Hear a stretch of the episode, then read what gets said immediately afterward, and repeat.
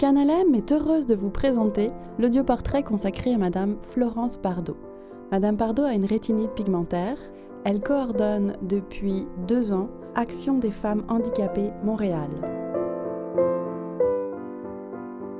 Eh bien, je suis, de me décrire, moi, je suis une, une femme qui vit à Montréal, qui travaille euh, dans la défense des droits des personnes handicapées, qui est impliquée au communautaire euh, pour une bonne partie de ma vie professionnelle. Et euh, je suis quelqu'un qui, qui aime apprendre, qui aime grandir et qui profite de la vie. Je suis née euh, à Gonaïve, Haïti. Gonaïve est une ville d'Haïti en 1960. J'étais une enfant, euh, euh, j'avais un petit côté rêveur, je pense. Euh, parfois, je pense qu'on m'a même dit que j'étais un petit peu lunatique. J'aimais beaucoup les livres, j'aimais ma famille. je pas très sportive, mais j'aimais j'aimais le mouvement, j'aimais la danse. J'avais des parents qui étaient très qui étaient en fait des, humanistes, des gens qui... Euh, une passion pour la justice sociale, même quand on était tout petit, c'était expliqué de façon qu'un enfant euh, peut comprendre euh, le respect. Donc, j'étais toujours intéressée par ce qui se passait dans le monde J'aimais beaucoup euh, la musique, euh, les livres.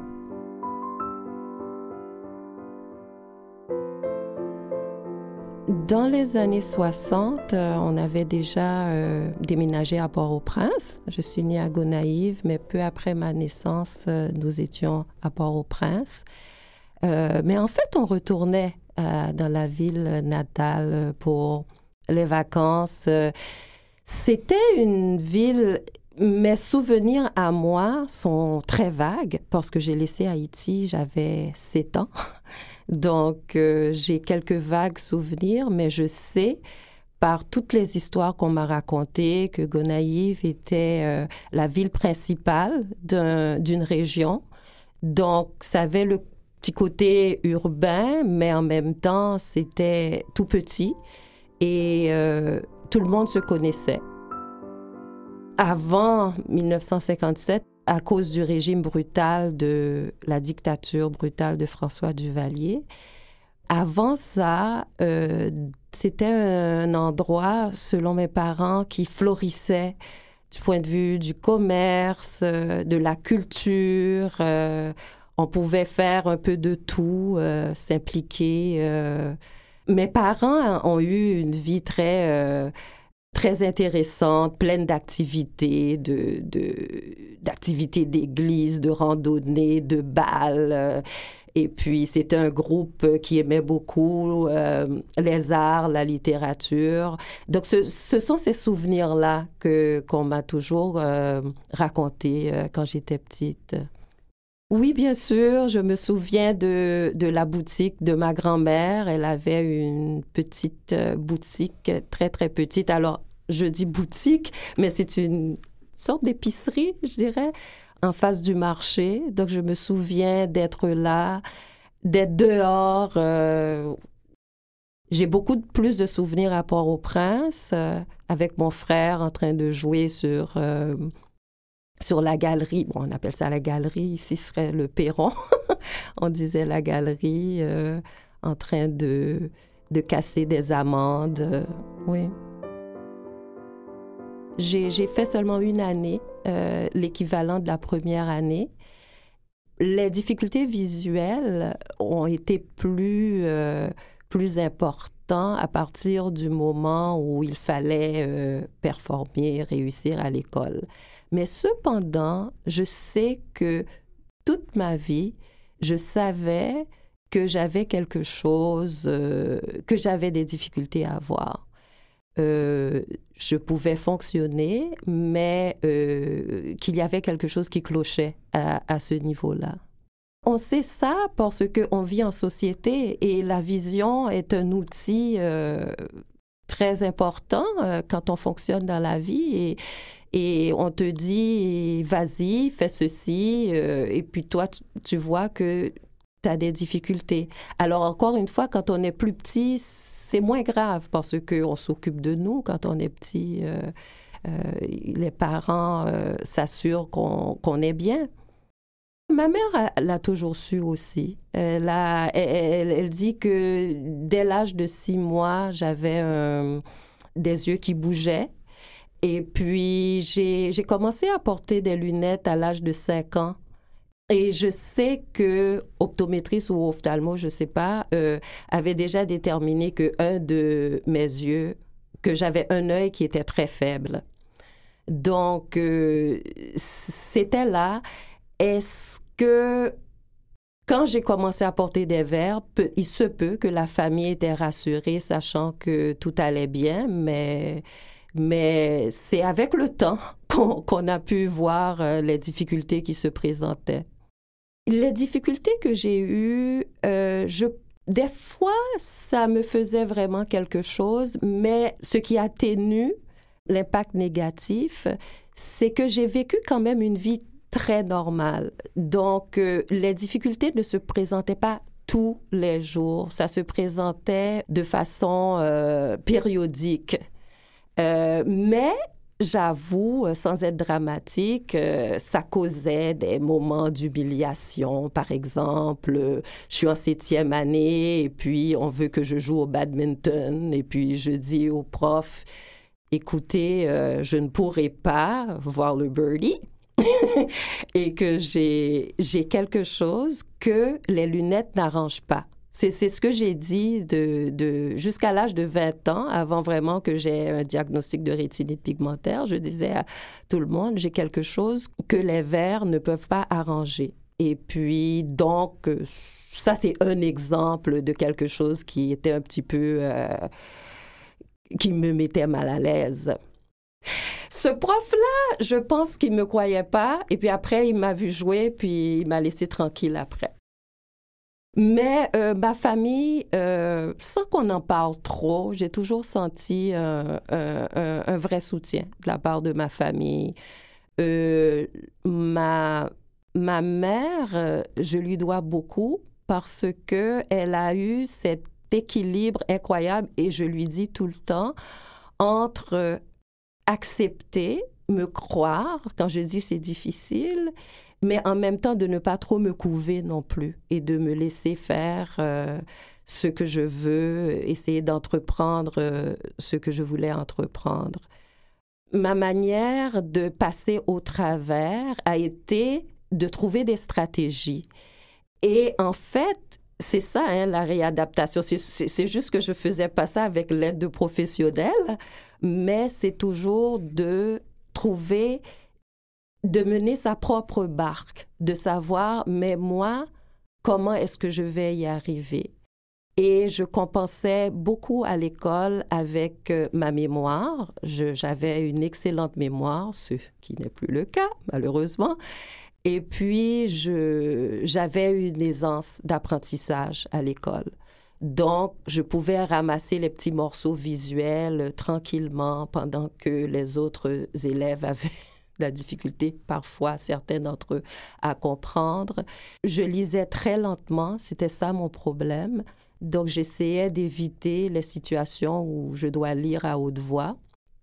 Mais euh, heureusement, j'ai pu euh, continuer comme ça euh, jusqu'à la fin de l'université. Parce que jusqu'à ce moment-là, j'étais encore capable de lire avec mes yeux, bien que c'était laborieux et parfois même douloureux.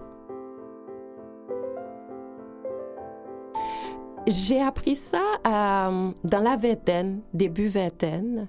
Euh, mon frère avait un handicap visuel plus sévère que le mien. Et il, euh, il consultait des ophtalmologistes et euh, il avait lui aussi la rétinite pigmentaire. Et euh, lorsque j'ai été voir un ophtalmologiste, j'ai eu la, le diagnostic de rétinite pigmentaire. Je ne sais pas pourquoi. Est-ce que c'était une lacune dans les soins que j'ai reçus ou que les choses n'avaient pas évolué à cette époque-là? Mais euh, on m'a donné tout simplement une lampe et une loupe et puis on m'a dit débrouille-toi.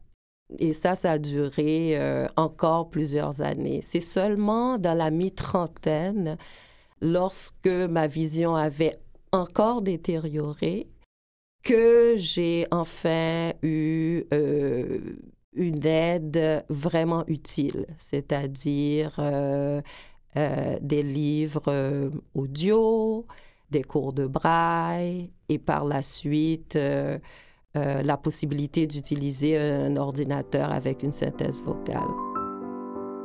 Je, je suis capable de percevoir euh, les, les silhouettes, les structures, mais je ne peux pas voir les détails parce que euh, la rétinite pigmentaire, c'est les cônes et les bâtonnets dans les rétines qui détériorent graduellement dans mon cas, c'est plus les cônes. Et les cônes se retrouvent beaucoup au centre de la rétine. Donc, c'est ma vision centrale qui est défectueuse. Donc, je vois sur les côtés, je ne vois pas au centre. Mais parce que le cerveau et l'œil sont toujours en train de s'ajuster, c'est pas vraiment un trou hein, que je vois euh, dans le centre de mon champ mais ça fait que je ne vois pas les détails. C'est-à-dire, je vais voir qu'il y a quelqu'un devant moi, mais je ne peux pas reconnaître la personne. Je ne vois pas les traits de son visage. Et c'est pour ça que, euh, avec la vision, euh, l'orientation et la mobilité et la lecture. Alors, parce que je peux voir les silhouettes, je peux voir les obstacles, au niveau de la mobilité, ça va très bien parce que j'évite ce qu'il y a autour de moi. Mais pour la lecture, c'est très difficile. Donc, c'est pour ça que je suis une utilisatrice de l'audio et du braille. Parce que même si euh, c'est tout près de moi, si je regarde ce qu'il y a sur une page, je ne vais pas être capable de le lire. La canne blanche, c'est une... La canne blanche sert à parce que étant quelqu'un qui aura besoin d'assistance périodiquement, si je rentre dans un magasin, on ne peut pas s'attendre à ce que je trouve ce que je cherche. Ou si j'arrive au coin d'une rue, je ne peux pas lire euh, les pancartes. Donc, euh, la canne sert à identifier. C'est un moyen de communication. Mais cependant, ça m'aide aussi avec les obstacles parce que c'est pas euh, euh, tout n'est pas comme euh, il y a des zones grises. Hein. J'ai un peu de difficulté aussi avec la mobilité, avec les obstacles, et j'ai besoin de la canne. Si la lumière change, par exemple, si c'est un peu trop éclairé, ou un peu trop de pénombre, là, je vais plus balayer la canne et vraiment l'utiliser pour détecter les obstacles. J'avais tellement hâte d'apprendre le braille parce que pendant toutes ces années où je pouvais lire avec mes yeux, je lisais très lentement et la lecture, il y a la qualité et la quantité aussi. Si on veut apprendre, si on veut s'éduquer, si on veut avoir de l'information, on veut avoir, euh, on veut avoir accès à la lecture. C'est certain que l'audio apporte ça aussi. Mais j'ai toujours voulu être capable de lire moi-même au lieu de tout simplement écouter la lecture. Parce que lorsqu'on lit en braille, on lit soi-même. Et j'ai même le plaisir, même si je le fais euh, toute seule, de temps en temps, de lire à haute voix, de, lire un texte. C'est sûr que je ne vais pas lire pour une autre personne parce que je pense parce que j'ai appris le braille tard. Je n'ai pas une lecture très rapide du braille. Donc, je pensais au braille depuis très, très, très longtemps. Et lorsque j'ai eu l'opportunité de l'apprendre, j'ai sauté sur l'occasion. Et ça a été euh, ça s'est fait quand même assez bien. Ça a pris seulement quelques mois. Ce qui a pris du temps au fil des années, parce que bientôt ça va faire 20 ans que j'utilise le braille. Ce qui a pris du temps, c'est de développer un peu plus de vitesse. Ben, mon, frère est, est, un modèle de toutes les façons. Pas juste par rapport à, à, la déficience visuelle. Euh, ce que... On n'avait pas la même problématique. Mon frère avait euh, à la, la, forme de rétinite pigmentaire classique, dans le sens que lui, il voyait au centre et non pas à côté. Et donc, je pense que il a été un modèle, oui, mais je pense surtout nous avons été réciproquement un soutien parce que on avait cette complicité là, on, comprenait euh, c'est quoi euh, vivre dans un monde où on ne voit pas comme les autres. Moi, je dirais que la vie euh, pour quelqu'un qui ne voit pas bien n'est pas si différente de la vie de quelqu'un qui, voit bien. Bien que j'ai toujours eu une déficience visuelle, la rétinite pigmentaire étant dégénérative, je voyais mieux avant. Donc, j'ai déjà eu une vision qui s'apparente à, quelqu'un euh, qui, voit bien.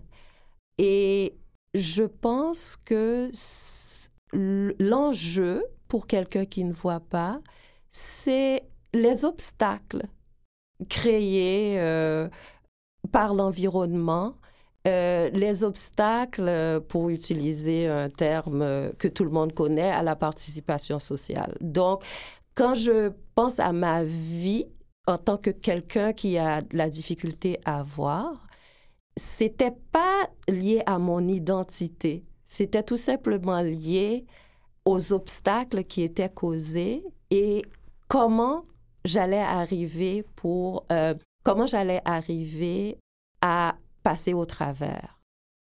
C'est sûr, par contre, euh, toutes les difficultés qu'on vit ou toutes les expériences, parce que je ne veux pas seulement parler de ça en termes de difficultés, euh, nous apportent quelque chose. Et, c'est vrai quand les gens disent que c'est sûr que euh, on, va se rabattre sur les autres sens, donc ça nous fait vivre ce côté-là euh, pleinement, euh, si on, ça nous force à développer euh, une façon de s'organiser. on n'aurait pas fait autrement si on n'avait pas le problème. Donc, il, y a ces choses-là aussi où la condition visuelle vous fait faire certaines expériences que vous n'auriez pas fait autrement et ça vous enrichit. Mais sinon, euh, c'est une vie euh, normale. Ma famille, euh, nous avons laissé Haïti au milieu des années 60. mes parents, ils étaient impliqués dans ce processus à essayer d'apporter du changement. Alors, à un certain moment, c'est devenu dangereux pour eux. Donc, on ne pouvait pas rester là-bas. Nous avons, mes parents ont quitté d'abord et puis ensuite euh, mon, frère aîné Seymour et moi, euh, nous les avons suivis. Je suis arrivée euh, en Amérique du Nord en 1967. J'ai vécu une année aux États-Unis.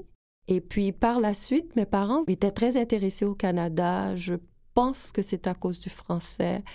Mon père est venu à Montréal. Euh, voir s'il pouvait trouver du travail et il a trouvé un poste à Edmundston au Nouveau-Brunswick. Donc, euh, nous sommes allés vivre là-bas. J'ai vécu là de 8 ans à 18 ans euh, au Nouveau-Brunswick. J'ai fait mes études, j'ai terminé mon secondaire à Edmundston au Nouveau-Brunswick. Pendant toutes les années où nous vivions au Nouveau-Brunswick, nous avions un lien avec Montréal. Euh, nous avions de la famille là-bas, nous venions souvent euh, visiter. C'était un projet qu'éventuellement nous irions euh, vivre à Montréal. Mon frère et moi, nous avions nous étions intéressés à des, programmes d'études à Montréal. Mon frère est, venu au cégep, ensuite moi aussi. Alors ma mère, un an plus tard, euh, elle a fait le... avec mes, mon jeune frère et ma jeune sœur qui, qui sont nés là-bas, qui sont nés au Nouveau-Brunswick. Et puis toute la famille, on est venu euh, à, Montréal. Mon parcours euh, scolaire et professionnel est, est assez éclectique. C'est euh, un petit peu lié également à mon problème de vision et lié aussi à mon incertitude. C'est un peu des, des deux.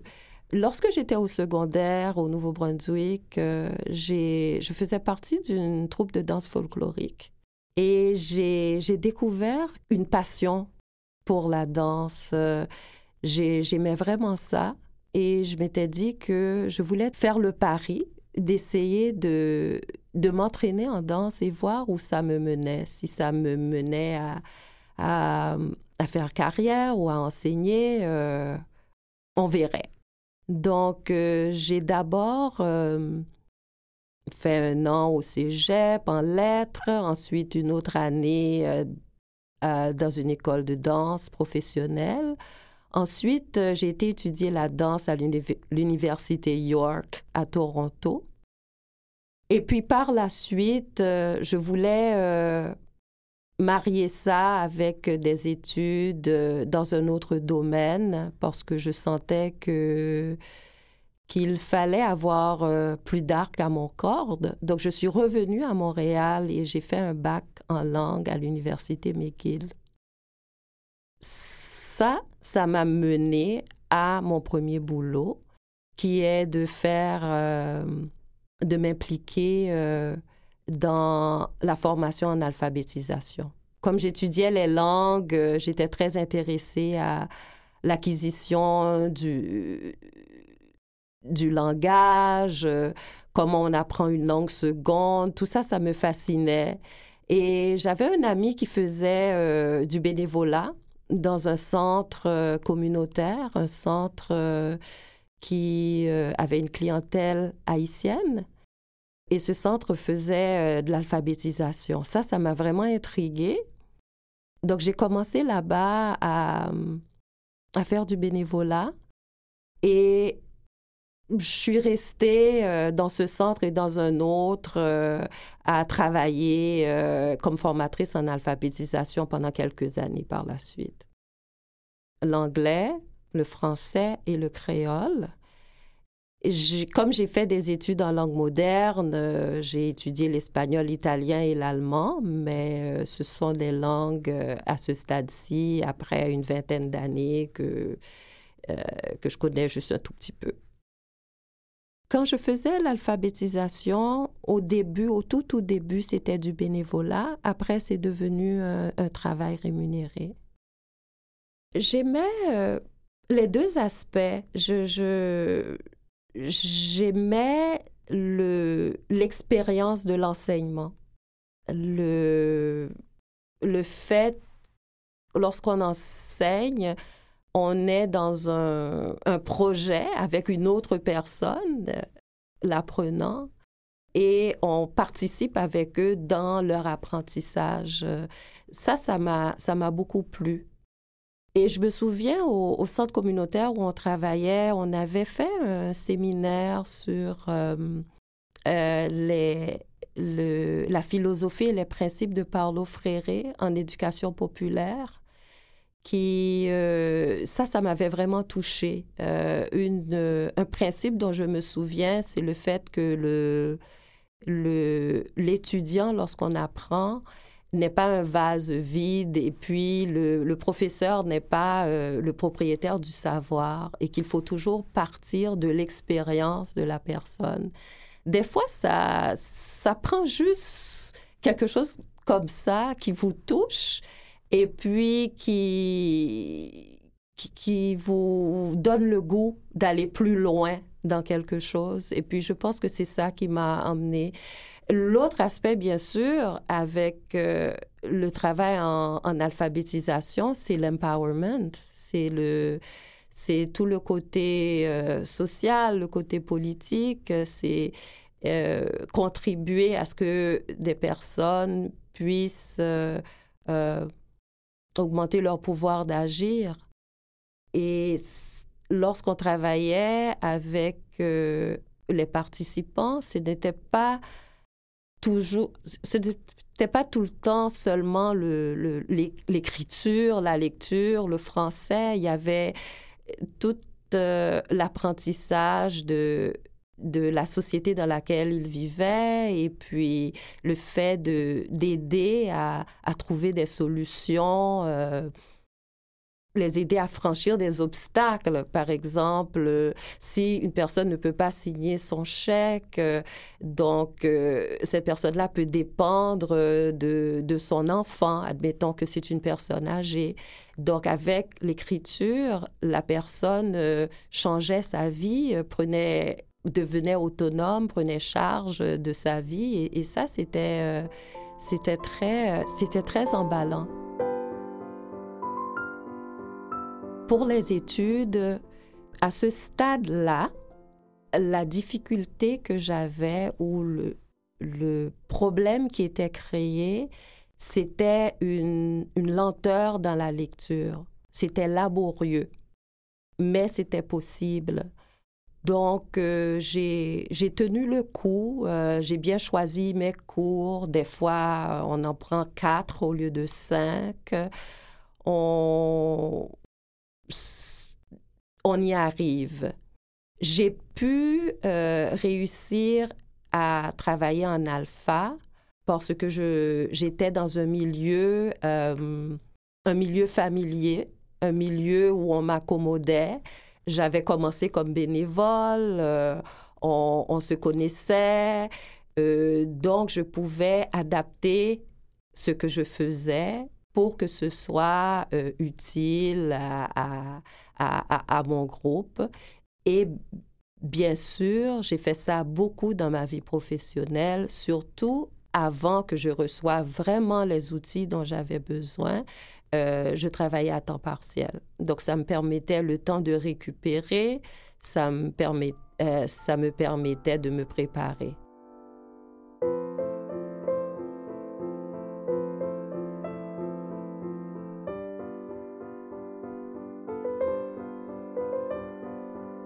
En seconde partie, Florence Pardo nous parle de sa carrière dans le milieu communautaire. Dans deux petites minutes sur Canal M. Restez avec nous.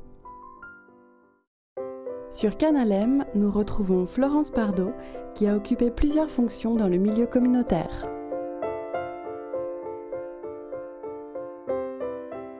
Je suis arrivée au RAC euh, en 2000 euh, pour la première fois. Je venais de terminer euh, une formation en, une formation euh, d'agent d'appel. Et j'étais en recherche d'emploi. J'ai su qu'il y avait un poste qui était euh, vacant. Il y avait une offre d'emploi au, RAC comme agent d'information. J'étais très contente parce que ça, ça me ramenait à mes, ce que j'avais fait avant dans le communautaire, formation d'alphabétisation. Et l'idée de faire la défense des droits, euh, c'était lié beaucoup à, mon passé, mon enfance, mes parents, l'intérêt de, bon, de faire sa petite contribution pour la société. Donc, euh, tout ça, ça m'attirait. Donc, c'est là que j'ai euh, j'ai découvert le RAC. Tout de suite, j'ai trouvé ça très... j'ai appris beaucoup de choses au RAC parce que quand je suis arrivée, euh, le RAC, euh, ça faisait déjà euh, plus d'une décennie que le RAC existait. Donc, il y avait déjà un, travail qui était fait dans le passé. Donc, toute la...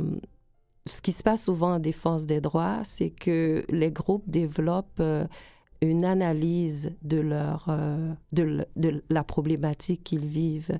Donc, on, apprend à savoir c'est quoi les dossiers qui comptent. Euh, est-ce que c'est l'accès à l'information? Est-ce que c'est l'emploi? Est-ce que c'est euh, euh, au niveau de la sensibilisation qu'il y a des choses à faire? Et donc, ça a été très intéressant pour moi. Au début, au RAC, je faisais surtout des articles pour le bulletin, le bulletin de l'organisme, l'InfoRac. Donc, euh, tout à coup, euh, comme dans le communautaire, on fait un peu de tout. Euh, je me sentais un peu journaliste, donc ça, c'était très, très intéressant. Et puis, j'ai... Alors ça, ça a duré de... pendant un an et demi. Et puis, j'ai, j'ai fait un retour au RAC en 2005. un autre il y avait un autre poste qui était disponible, un poste d'agent de développement qui était similaire. Et euh, je me suis encore une fois lancée dans les dossiers, cette fois-ci un peu plus dans, dans la défense des droits. Je, représentais le RAC au comité femmes de la Confédération des organismes des personnes handicapées. Euh, c'est moi qui m'occupais du dossier accès à l'information. À l'époque, on s'occupait beaucoup de l'accessibilité des guichets automatiques, qui maintenant le sont. Et puis, euh, c'est comme ça. Et puis, je suis devenue euh, par la suite euh, directrice de l'organisation. J'ai fait ça pendant trois ans.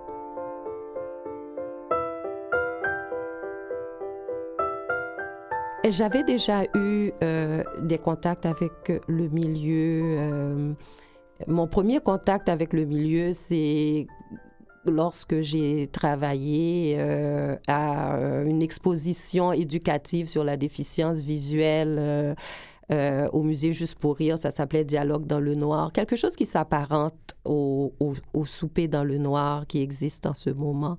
Et à ce moment-là, justement, c'est, ça coïncide à, cette période où finalement j'avais des services. Donc, j'étais très intéressée à rencontrer euh, des personnes euh, euh, qui, qui, ont une, qui ont un handicap visuel. Donc, j'avais rencontré plusieurs personnes. Ensuite, j'ai fait une formation pour pouvoir euh, réintégrer le marché du travail parce que ma vision avait tellement baissé que, qu'il n'était plus question de faire euh, de la formation en alphabétisation et tout ça. Et euh, pour pouvoir être fonctionnel, j'avais fait une formation d'agent d'appel. C'est ce qui me permettait en fait de bien pouvoir utiliser les outils de communication qui, qui pallie à la vision.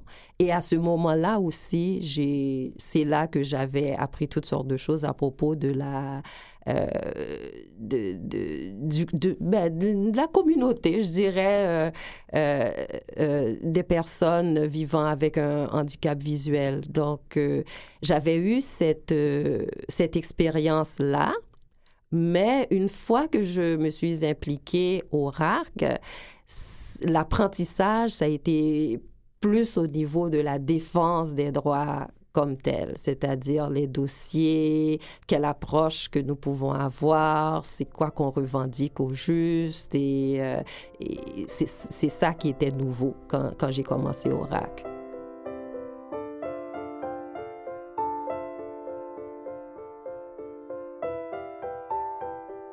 Et justement, c'est ça, parce que ça a permis de, de confirmer certaines choses, de voir que telle personne fait exactement ce que je fais, OK, donc je suis euh, sur le bon chemin, mais aussi d'apprendre des autres, de, voir, euh, ah ben tiens, cette personne-là se débrouille de telle ou de telle façon, et puis ça, ça, ça m'aidait, ouais.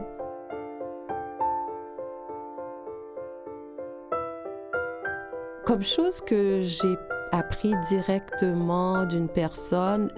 Je peux donner comme exemple euh, quelque chose qui relève de l'attitude. Je me souviens, je parlais à une amie une fois du fait que parfois on a beau vouloir euh, revendiquer ses droits, mais euh, c'est difficile pour moi de déranger les autres. Et j'avais conclu en disant, ce n'est pas de ma faute que j'ai cette difficulté, mais cette personne-là non plus, c'est pas de sa faute.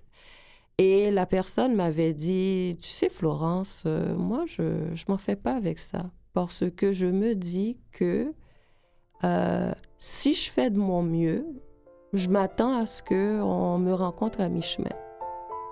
Puis j'avais dit, ah ben tiens, c'est vrai.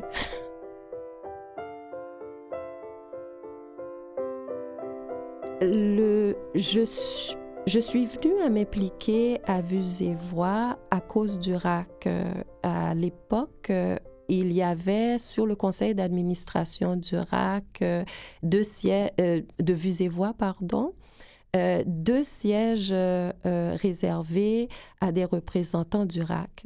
Et j'ai été déléguée pour représenter le RAC au, CA de Voix. Ça a commencé en janvier 2008.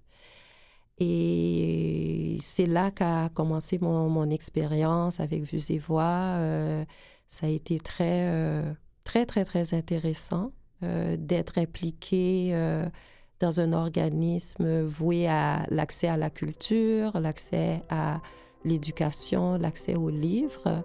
Et c'était très, très emballant.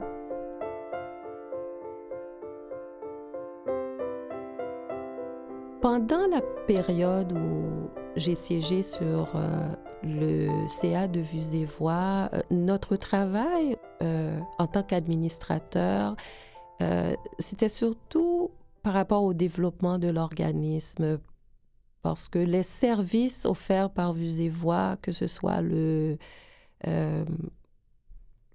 le Canal M, qui avant c'était la radio de la magnétothèque, et euh, la production des livres sonores, euh, c'était solide. C'est un organisme qui faisait, qui continuait à faire ce qu'il faisait. Donc, notre travail au niveau du CA, c'était de, de mettre euh, en œuvre toute notre créativité pour voir comment on peut aider au développement de l'organisme. on a eu des projets par rapport à la...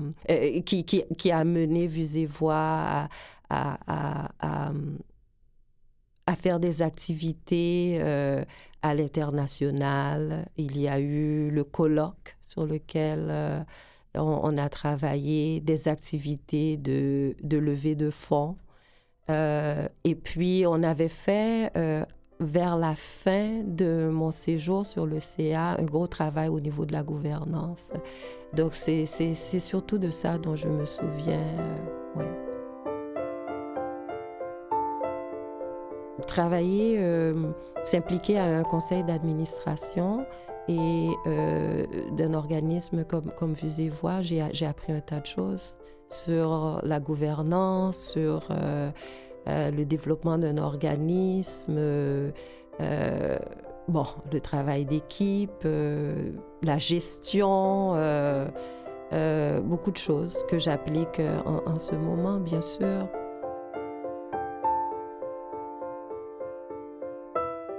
En ce moment, je travaille à Action des femmes handicapées Montréal.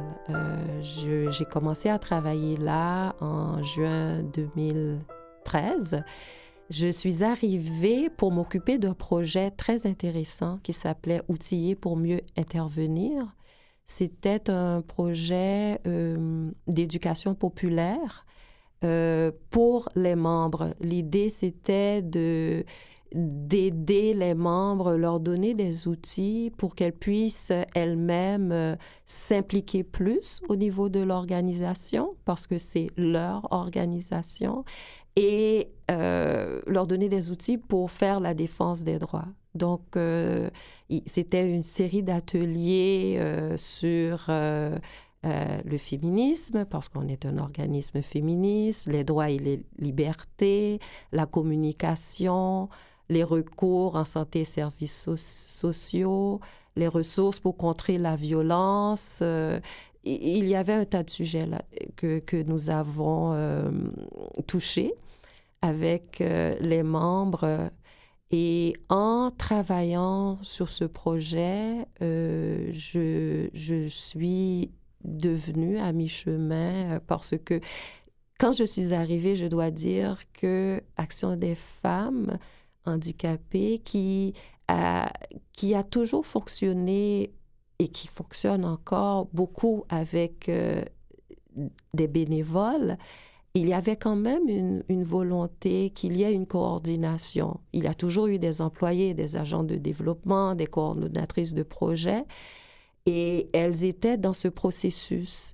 Et je pense que l'expérience que nous avions du, projet Outilleux pour mieux intervenir euh, a fait en sorte que, que j'ai poursuivi en tant que coordonnatrice générale. Ça, c'est depuis janvier 2014.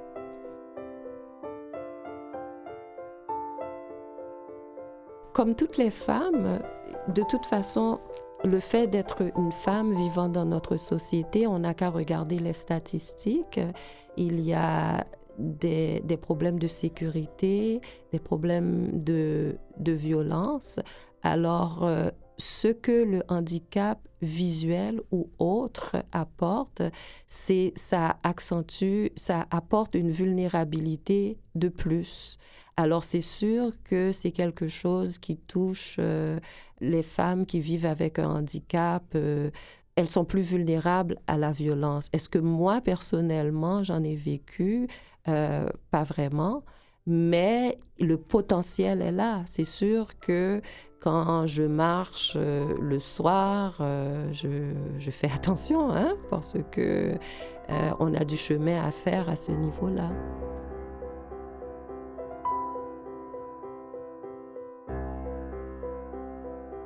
Action, nous avons quatre différents volets pour nos activités.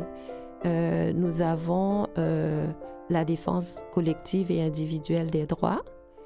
Pour ce volet, ce que nous faisons, nous participons avec des partenaires parfois pour euh, faire des différentes représentations ou parfois seuls.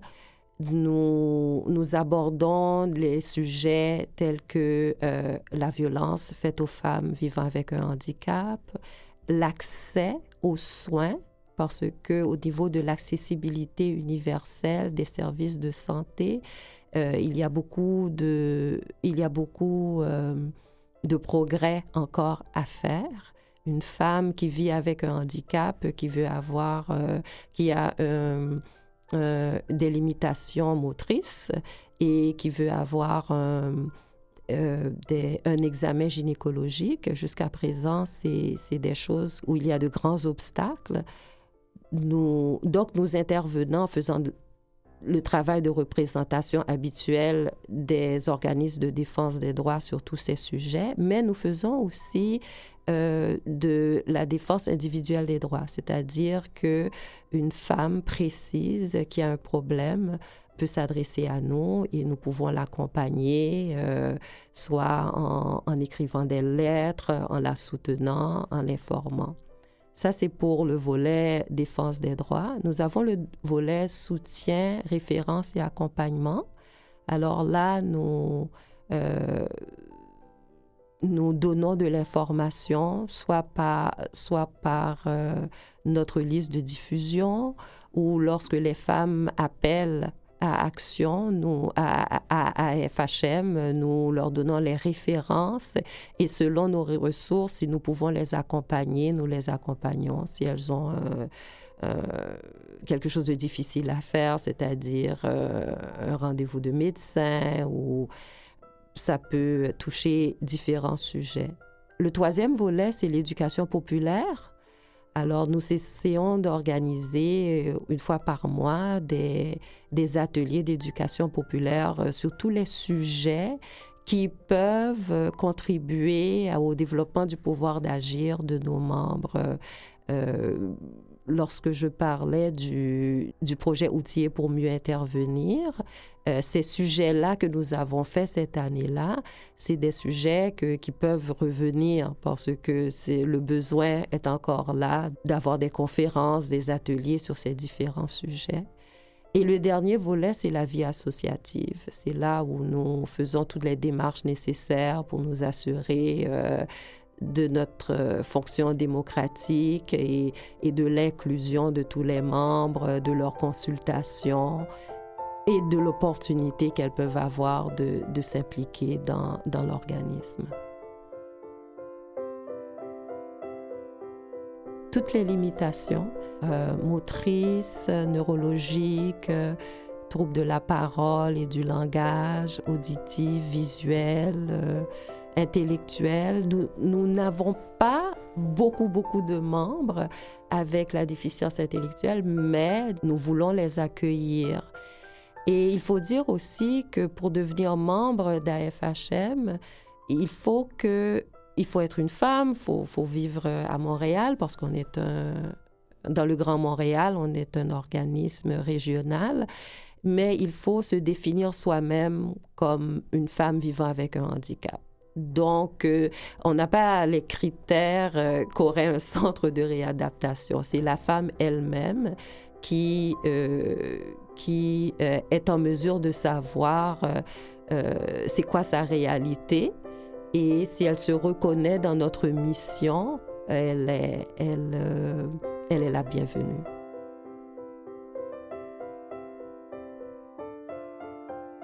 Les obstacles vécus par les femmes pour avoir euh, les soins gynécologiques, c'est que les appareils ne sont pas adaptés à des personnes qui, qui utilisent un fauteuil roulant.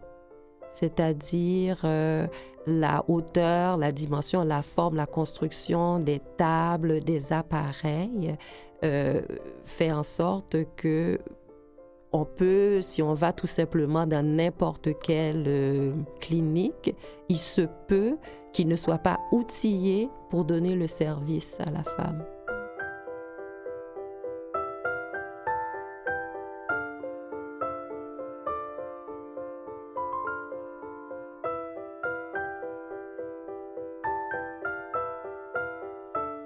Le féminisme est ce qu'il a toujours été, selon moi. Le féminisme, c'est c'est une vision du monde qui voit que qu'il devrait avoir euh, une équité et de la justice entre les hommes et les femmes. C'est que les, les femmes et les hommes aient les mêmes opportunités, euh, les mêmes droits. C'est aussi simple que ça. La société actuelle, la société québécoise, la société canadienne perdrait beaucoup sans le milieu communautaire parce que le milieu communautaire s'est toujours occupé de ceux dont l'État ne s'occupe pas. dont le communautaire apporte énormément à toutes les personnes qui sont démunies, qui euh, sont euh, qui sont perdus entre les cracks, pour qui il n'y a pas de service. Donc, euh, c'est ça, entre autres, que le communautaire fait. Euh, le communautaire aussi donne une voix à la population, parce que c'est ça l'action communautaire autonome. C'est c'est des initiatives venant des citoyens, c'est des initiatives citoyennes. Et au-delà de ce que le communautaire apporte, au-delà des réalisations du communautaire, le fait, ce processus d'avoir ces initiatives citoyennes, je trouve que c'est très, très sain pour n'importe quelle société.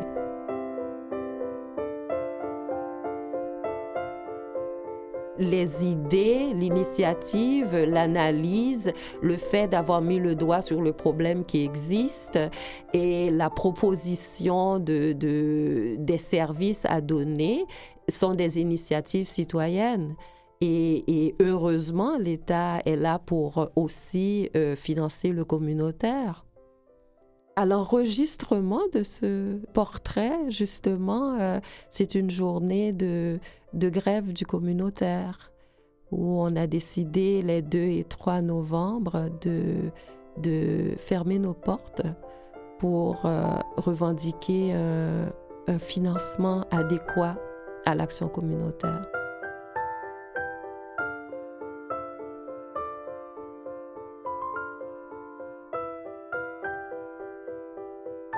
Malgré les acquis, malgré euh, l'amélioration qu'il y a eu euh, euh, du sort des personnes vivant avec un handicap visuel ou même n'importe quel autre handicap, c'est le moment pour notre société de prendre ce sujet-là beaucoup, beaucoup plus au sérieux.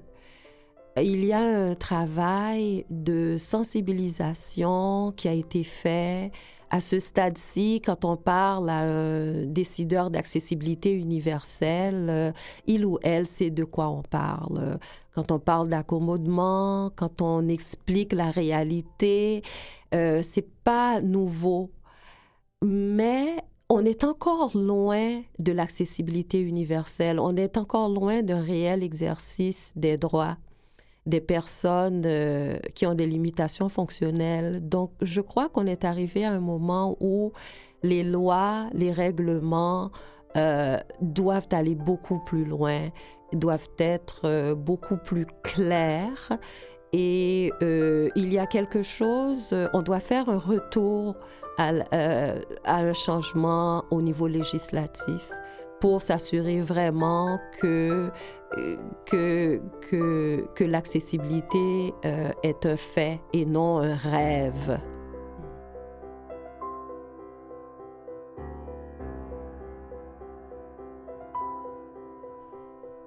S'il y a quelque chose qui me fâche et qui m'a toujours fâché, qui me fâche encore, c'est l'injustice. Je pense que c'est ça mon, mon dada. Je suis une amoureuse de la justice et, et euh, on vit encore dans un monde où euh, qu'on parle de, de la vision, qu'on parle de, de, toutes les limitations fonctionnelles ou qu'on parle des autres sujets, hein. la pauvreté. Euh, j'aimerais vivre dans une société plus juste. Je pense que c'est possible et, et j'y crois beaucoup.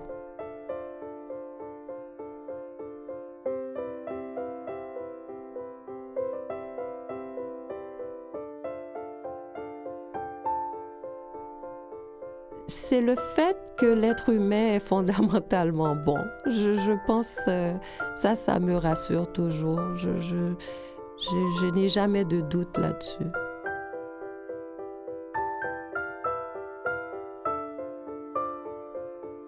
Je n'ai pas peur de ne plus voir un jour parce que les probabilités que je vais continuer à avoir toujours un peu. J'ai l'impression que euh, ma, ma rétinite progresse d'une façon que ça m'étonnerait que je n'aurais pas toujours un peu de vision. Je... Mais si ça devait arriver, ça ne me fait pas peur du tout. Je pense que je serais capable de, de fonctionner je ne le souhaite pas pourtant. Je vis très bien avec ma déficience visuelle. Ça m'a appris beaucoup de choses. Mais si demain je devais recouvrir la vue, ce serait yay! Absolument.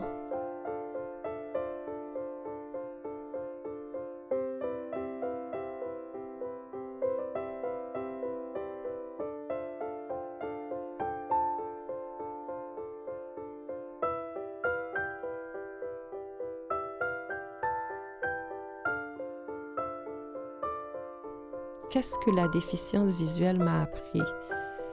Euh, Ça m'a appris à bien me débrouiller. J'ai vraiment développé beaucoup de débrouillardise à cause de la déficience visuelle.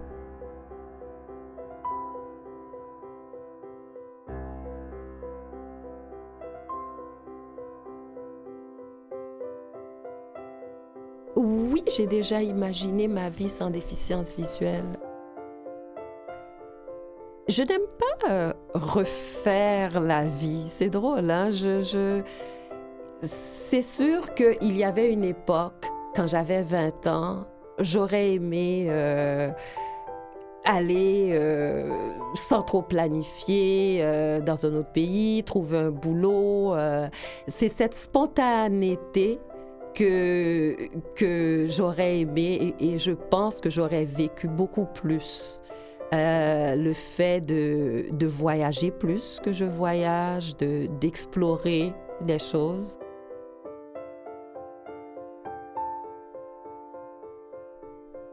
Je pense que j'aurais eu moins de problèmes financiers, c'est clair. c'est clair. C'est ça.